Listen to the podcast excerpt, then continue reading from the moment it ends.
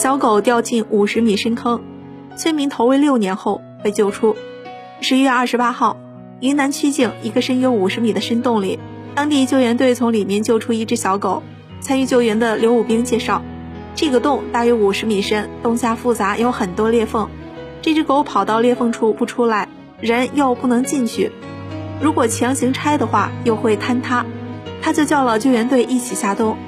有村民称，他在盖房子的时候，应该有六年的时间。这只狗靠河洞外滴落的水滴，吃村民丢下的剩饭剩菜，活到现在。据介绍，具体救援时间是两天三夜。